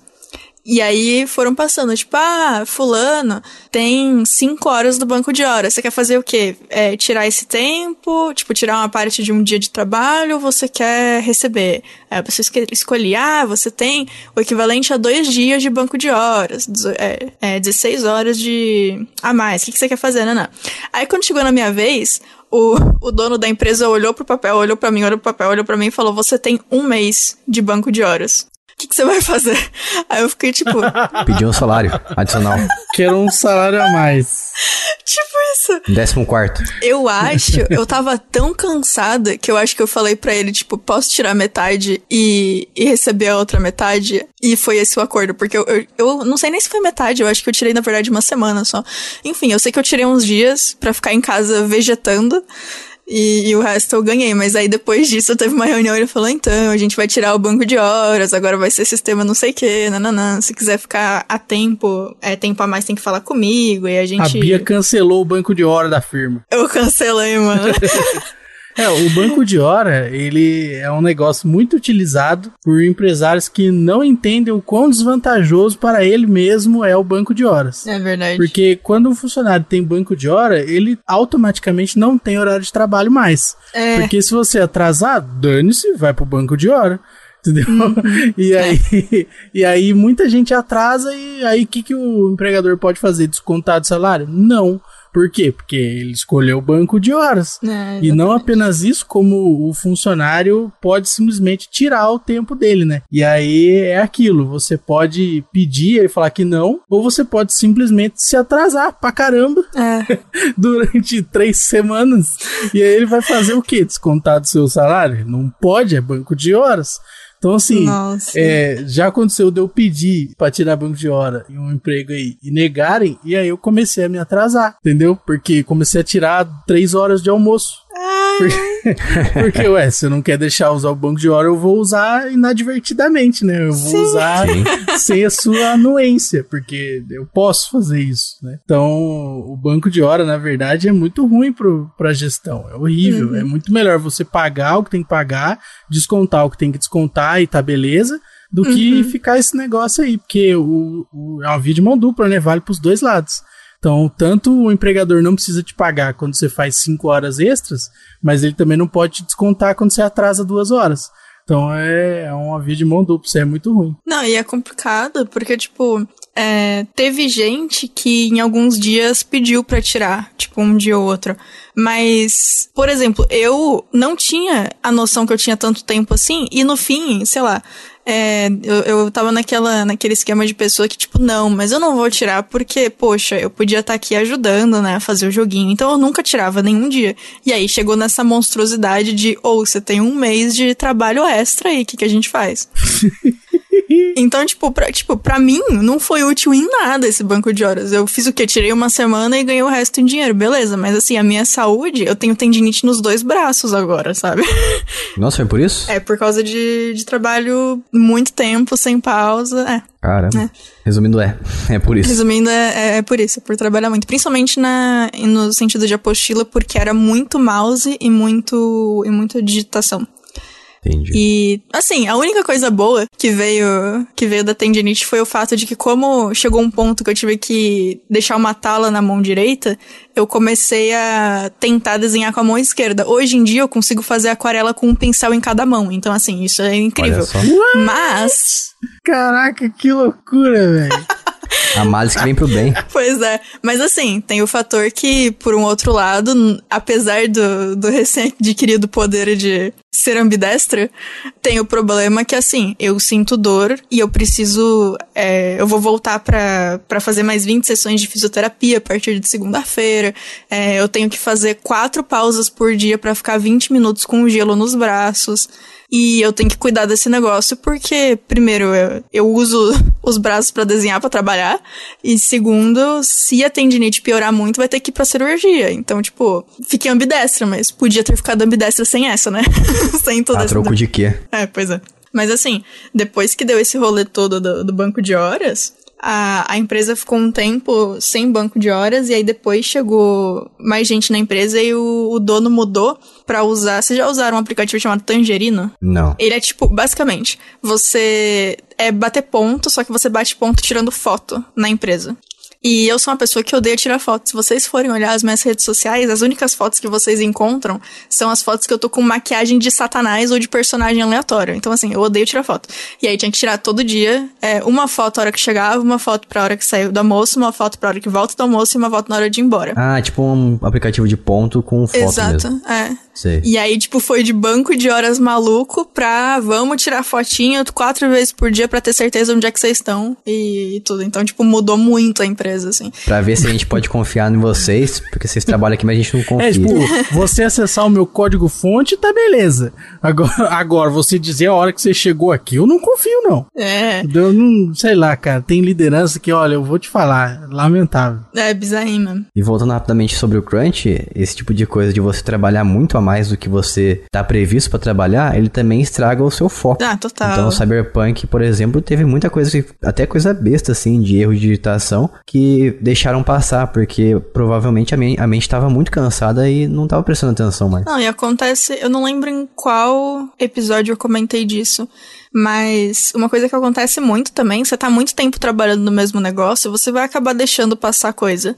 Porque, tipo, você já tá acostumado, você tá olhando para aquela tela há, há, tipo, oito horas por dia há duas semanas. Então, assim, passa muita coisa. Você tem que ter um tempo de, tipo, fazer outra coisa, tem que ter um tempo de mostrar isso aí pra outra pessoa, pra pessoa mexer sem você falar nada. E, assim, muita coisa que passou deles deve ter sido nessa época do Crunch, com certeza. Muito errinho deve ter sido aí, aí, porque, tipo, não tem como você prestar atenção em tudo. Não dá. Você tá cansado, você tá exausto fisicamente, psicologicamente, e ainda tá olhando pra mesma coisa por, no caso do Crunch, por, tipo, faz, sei lá, 16 horas que você tá olhando pra mesma tela. Não tem como. Você, tipo, a sua uma hora de almoço não é o suficiente pra você conseguir dar uma descansadinha e entender o que tá acontecendo de novo. É muito complicado. Isso é tão verdade que até existe um método ágil, acho que o Lucas consegue falar um, bem rapidamente sobre isso aí, melhor do que eu, que é um método para programação em que as pessoas, a pessoa programa o código ali e sempre tem uma pessoa ali dedicada para conferir o código. Então é programa, uma pessoa programa, outra confere, programa confere. E fica nesse nesse bate volta aí. O que pode acontecer é os dois ficarem cansados e quem tá conferindo não conseguir mais ter o É, foco também no conferir. normalmente é. a gente tem testes automatizados, né? Então não é um ser humano que faz os testes. Você consegue programar os testes. É, na programação de jogos isso é um pouco mais complicado, né? Porque Uhum. a- as mecânicas são mais difíceis de serem testadas assim, de forma automatizada. Sim. Mas no caso de, de programação de sistemas, é, a gente consegue programar os testes. Então, a gente programa um cadastro de de usuário, por exemplo, de cliente numa loja, e a gente programa o que, que é para acontecer no banco de dados após esse cadastro ser realizado. E aí a gente roda o teste. E aí o sistema automaticamente gera esse cadastro, simula né, um usuário se cadastrando, e aí confere depois se foi corretamente para o banco de dados. E aí a gente faz testes para todas as coisas do sistema inteiro. E aí a gente só dá um play e o negócio testa tudo, né? Bem resumidamente é assim que funcionam os testes. Né? E aí a gente chama isso de teste unitário. E aí, rodando esses testes, a gente consegue saber se está compilando, se está certo, está interpretando corretamente e aí para depois ir para produção, né? Mas muitas vezes esses testes não existem, sabe? É um pouco utópico ainda na maior parte das situações, porque as pessoas não têm tempo para entre aspas perder programando os testes, porque é uma programação a mais que você tem que fazer a cada função nova que você coloca no sistema. Uhum. Entendi. Ah, mas isso de uma pessoa programar e outra conferir deve ter algum propósito também, a, sei lá, a qualidade do código. É, o, o que normalmente sim, é utilizado sim. É repositório de código. Então, as mudanças elas não vão automaticamente para produção, né? Então, alguém faz, coloca lá, cria o chamado pull request, que é uma, uma solicitação de alteração no código. E aí outras pessoas vão revisar aquilo ali, ver se não tem nada muito absurdo e aí aprovam. E aí, como hum. normalmente as mudanças são pequenas, né, ou são bem localizadas, ainda que seja uma função nova, são funções localizadas, fica fácil de outra pessoa ver se tem alguma coisa muito gritante ali, errado e tal, alguma coisa que vai causar um bug muito grande. Então, os repositórios de código ajudam nesse sentido. Imigrando de assunto agora aqui, a gente vai falar de algo que veio com a tecnologia e ao mesmo tempo veio para prejudicar muita gente, que são as versões definitivas que a gente costuma encontrar bem mais. Vocês sabem onde? Sabe onde? em jogos como Street Fighter V. Olha aqui, rapaz. Olha aqui. Ai, ai. Olha aqui, você toma cuidado com o que você vai falar, Lucas, rapaz. Já que você a tem. A galera do jogo de luta é de luta. Eu não sei se você entendeu. Ah, é, né? O que, que a gente gosta? De porrada, parceiro. Verdade. Todo mundo que joga jogo de luta, luta MMA, karatê, judô. Exatamente. Tudo a galera dos anos 90 que foi criada jogando capoeira. Uhum. É, lógico. Jogando com Ed no Tekken. Inclusive, eles não só lutam capoeira, como eles estão na capoeira enquanto estão jogando Street Fighter. É incrível. É. Exatamente. É. Vai fazendo movimento, Isso. controlinho na mão. É maravilhoso. Vamos lá, Lucas. Você que tem um amor pra, com Street Fighter V, tal qual como os, os fãs de Nintendo têm um amor pela Nintendo, fala pra mim como é que Street Fighter V foi lançado. Então, eu não tenho amor por Street Fighter V. Eu tenho amor por Street Fighter. Ponto. Qualquer Street Fighter. Geral, Street então. Fighter é maravilhoso. Melhor jogo de videogame já lançado na história da humanidade. O que aconteceu com o 5? O que aconteceu foi o seguinte, cara. O Street Fighter V foi um jogo que usou e abusou da mecânica e ainda usa e abusa, na verdade, porque não acabou e não vai acabar tão cedo, né? Usou e abusou da mecânica de DLCs de personagens. Então, o que mais tem nesse jogo é DLC, é a opção de comprar personagem, né? E aí, o que que acontece? É, alguns desses personagens você até consegue liberar no jogo, vamos ser justos, você consegue o dinheiro do jogo lá, tem uns desafios, e aí você consegue comprar com o dinheiro do jogo. Só que é muito difícil conseguir esse dinheiro, né? Os desafios são bem absurdos, né? Um jogador meia boca igual eu não consegue ganhar todos os desafios lá, que são muito difíceis. E aí isso causa o resultado óbvio que você tem que comprar as DLCs. Como se isso não fosse suficiente, foi lançado então a versão que seria a versão final, a versão completa, Definitive Edition. E aí, essa versão, logo que ela saiu, já teve um problema com ela porque ela não é de fato uma versão do jogo. Ele é um jogo incluindo uma DLC. Então, quando você compra esse jogo aí, não vem na mídia o jogo, na verdade, completo. Ele vem o jogo base e um papelzinho, né, para você fazer o download. Resgatar aí, o papelzinho. Resgatando a, o problema do download dentro da capinha, nós temos isso aí no Street Fighter V. E aí, não apenas isso, nós também tivemos problemas que muitos jogos vieram sem o, o papelzinho. Que maravilha. Então a gente ainda teve esse problema aí no lançamento da versão definitiva do Street Fighter V. E aí, não obstante, depois de todos esses problemas, nós tivemos o quê? Mais personagens sendo lançados. Eternamente. E, então a versão definitiva não é mais definitiva. E isso era até um pouco esperado, porque o último vazamento que teve da Capcom, a gente viu que tem versões já programadas para serem lançadas, que seriam a definitiva 2, a definitiva 3 também. Então a gente está aí só aguardando lançar as próximas versões definitivas desse jogo. Então é um, um comportamento é, não tão predatório quanto outros que a gente comentou aqui, mas é um comportamento muito abusivo no sentido de enganar as pessoas, né? Sim. Muita gente vai acredita que então essa é a versão definitiva, vai agora eu vou comprar, né, alguma coisa desse tipo, e aí compra e logo em seguida sai um personagem. Então é uma traição muito grande, é uma traição que merecia uma música do Bruno Marrone, essa traição. Eu imagino, assim, tipo, toda vez que aparece o comercial falando versão definitiva, aparece aquela vozinha embaixo, somente pelo próximo mês. Limitada. É lamentável.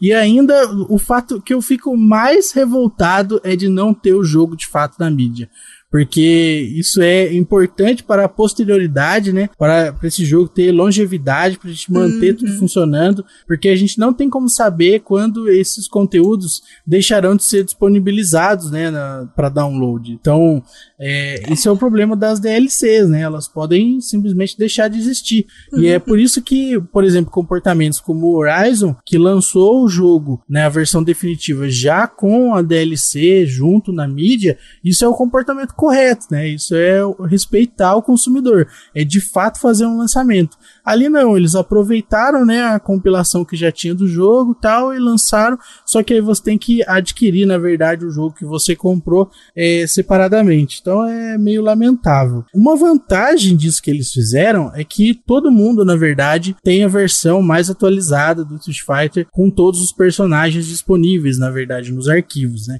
Então é, é unificado o Street Fighter V. Todo mundo automaticamente tem a versão definitiva já. Você só não tem o acesso ao conteúdo dessa versão, mas todo mundo tem. Então, isso é uma coisa boa. Se de repente você comprar a DLC lá do, do personagem, ele vai só liberar no teu jogo, né? Você na verdade já tem aquela versão. Uhum. Problema maior também de que você comprou a mídia física e esperava ver a versão definitiva de verdade nela, que você não consegue vender depois do jogo mais pra frente como o jogo definitivo. Exatamente também. Já, inclusive isso eu acho que é até calculado, eles fazem de propósito, eu acho. Porque eles não ganham nada quando alguém compra um jogo usado, né? É. Ah, ok. Pelo contrário, né? Eles perdem venda do jogo da loja deles. Uhum. É, em tese, né? Em tese. Há de se questionar se a pessoa que tá comprando o jogo usado compraria o jogo novo. É, também. Eu, eu duvido muito, Ah. né? Na maior parte das vezes eu acho que isso não é uma, uma coisa que você pode assumir simplesmente. Né? Assim como quem compra o jogo pirata, por exemplo. Quem compra o jogo pirata compraria o jogo original? Às vezes sim, porque às vezes é um jogo que a pessoa gosta muito e tal. Se não existisse o pirata, ela compraria o original. É. Outros não, né? Outros são jogos que você tá comprando por comprar. Então, assim, depende. Eu acho que tá- atrapalha com certeza, porque parte das pessoas que compram o jogo mais barato gosta muito do jogo e só quis economizar. Mas parte das pessoas não teriam dinheiro ou não teriam a coragem de pagar o valor cheio no jogo novo, né? Uhum. É, vocês sabem de cabeça quantas DLCs ao todo que Street Fighter lançou? Ah, não tanto quanto Monster Hunter. Ah, nossa, mas não- acho que não tem nem como fazer mais. Nossa.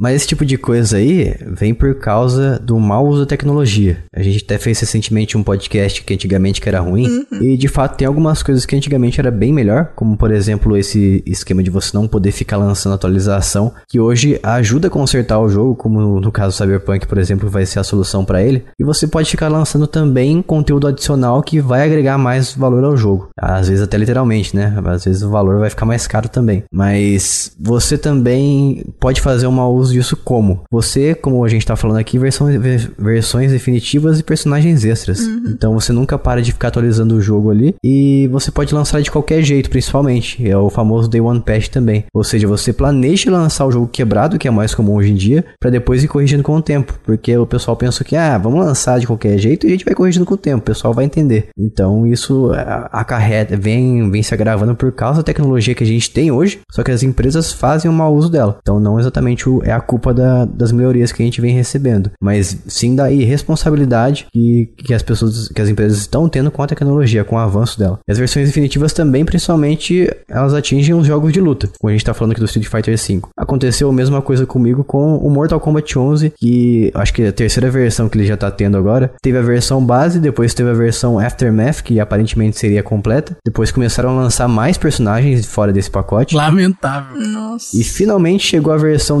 Definitive Edition, não, era Ultimate Edition, Mortal Kombat Ultimate, e lançaram mais skins depois, isso aí pelo menos não foi personagem, mas lançaram mais skins. E eu não duvido que depois vai ter o Mortal Kombat Definitive Edition, que vai vir todos os personagens e as versões mais antigas vão ficar defasadas. E você vai ter que comprar por fora. Ah, sim. Mas eles pelo menos lançam tudo no disco? Ah, não, e daí já não sei. Eu não sei dizer, porque eu tenho a versão digital. Eu tô aguardando, na verdade, sair a versão de verdade do Mortal Kombat.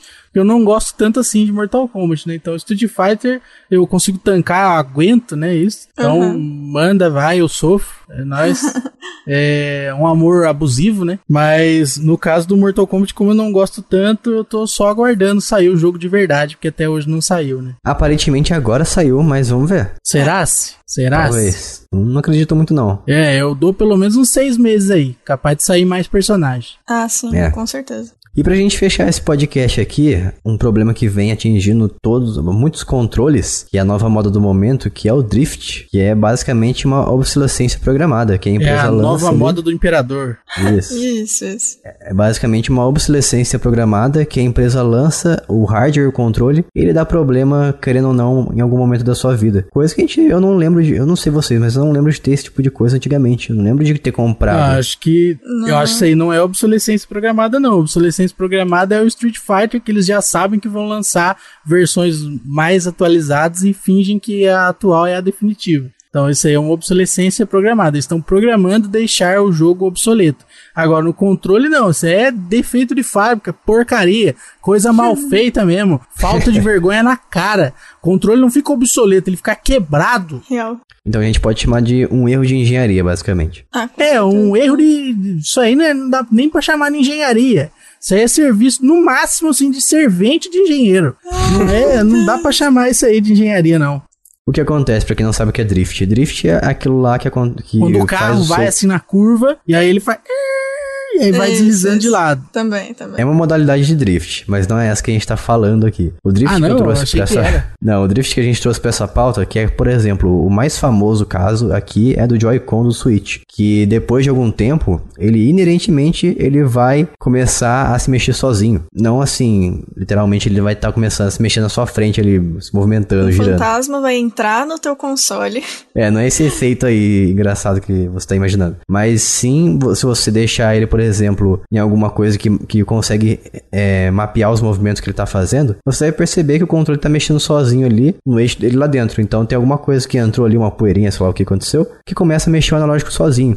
É, sabe quando você tá no computador e aí você mexe um pouquinho no mouse, solta o mouse e o mouse continua se movendo? É tipo é, isso. é tipo esse efeito mesmo. E ele afeta os Joy-Con, querendo ou não, e a Nintendo até hoje não consertou isso, porque os novos, as novas versões do Joy-Con que foram saindo depois, eles continuam com esse defeito. Eu, por exemplo, comprei um Switch 2019, que é a versão da caixa vermelha que é atualizada, e ela deu esse problema depois. Eu tive esse problema no Joy-Con, achei que não teria e tive. E depois eu pedi pra assistência, pelo menos isso eles fazem muito bem, que você manda o seu controle pra assistência do Brasil aqui, a, a Deal4B, que é a empresa que é autorizada da Nintendo aqui no Brasil, e eles trocam pra você se eles constatarem que deu drift no seu controle. No meu caso, deu drift realmente, me mandaram um controle novo, só que eu percebi que o modelo do controle é exatamente o que eu tinha. Então, eu tô sentindo que isso vai dar drift em breve também. Não vai ter como escapar. E pra falar de um caso mais recente ainda, é que os controles DualSense do PlayStation 5 estão começando a dar drift também. Nossa. E foi descoberto que a empresa responsável pelos, acho que analógico ou controle de forma geral do DualSense é a mesma empresa do Joy-Con. Ai, mas que escolha ruim, hein, gente? Então, o controle do PlayStation 5 também está começando a ter movimentos involuntários e parece que e a única solução para corrigir isso aí é fazer, sei lá, um recall do- dos Que controles, eles né? não vão fazer jamais. É, recall, pra quem não sabe, você devolver o hardware, né, aquilo que você comprou, se não me engano, eles mandam de volta, né, depois quando tiver uma versão É. atualizada. Isso que é um recall. Então, mas eles não vão fazer isso aí pra não perder dinheiro, né? Vai ter que esperar o processo chegar pra daí sim fazer. Não, não apenas apenas isso, mas no recall você tem obrigatoriamente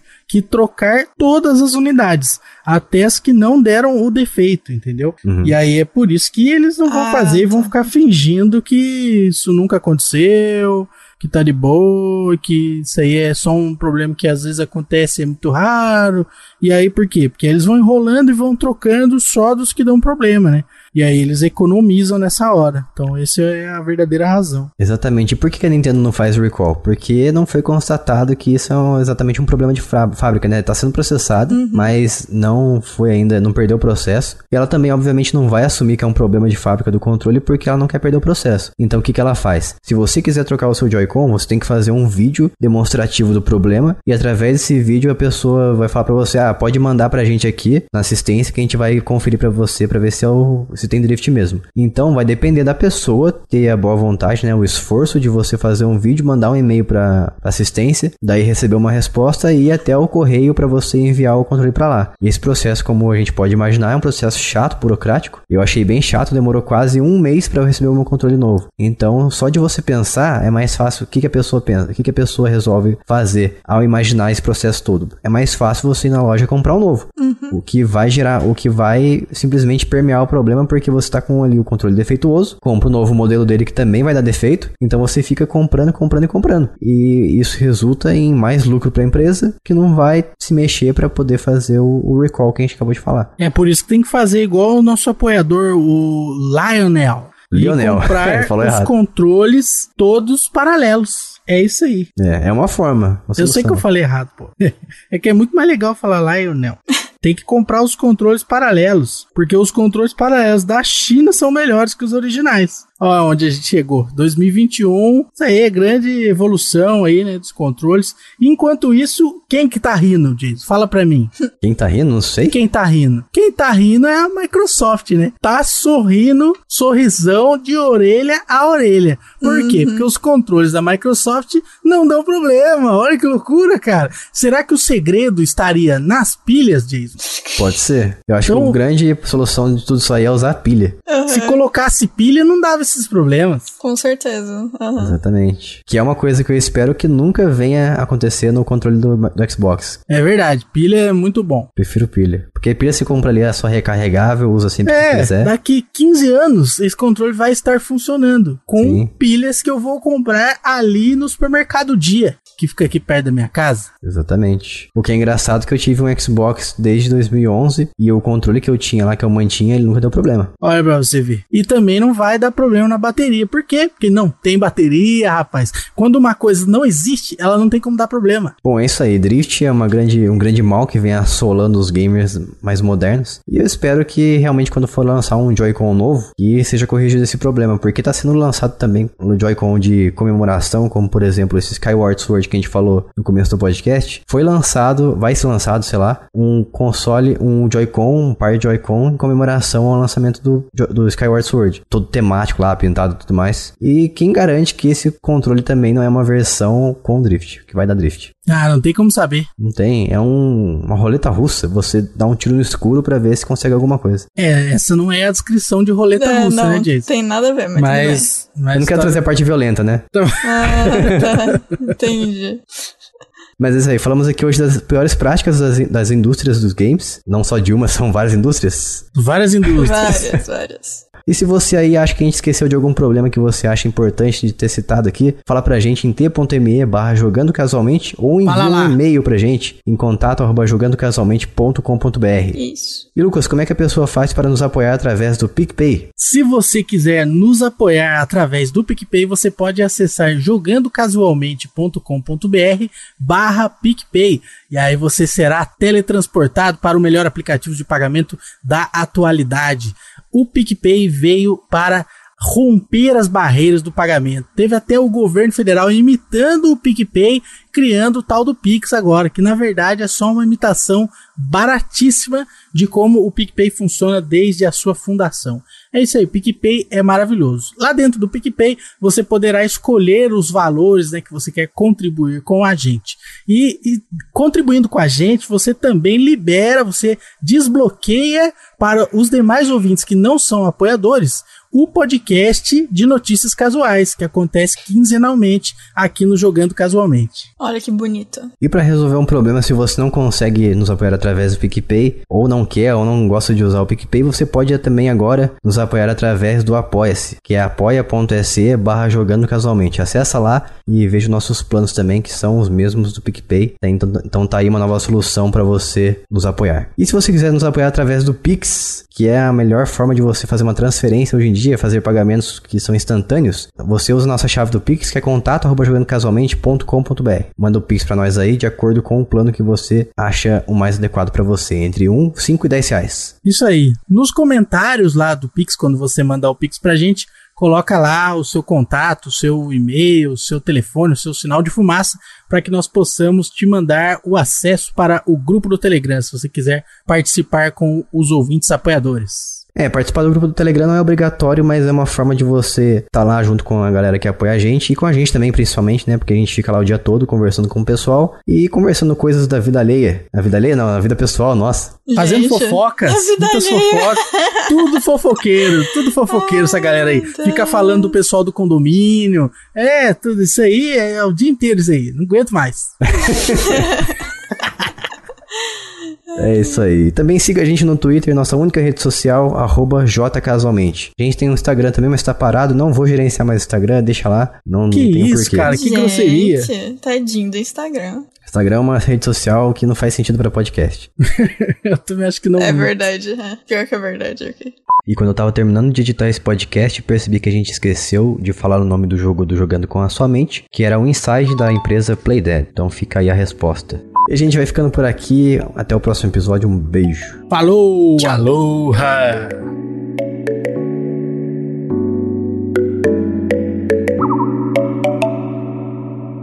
Este podcast foi editado por mim, Jason Minhong. Edita eu, gmail.com.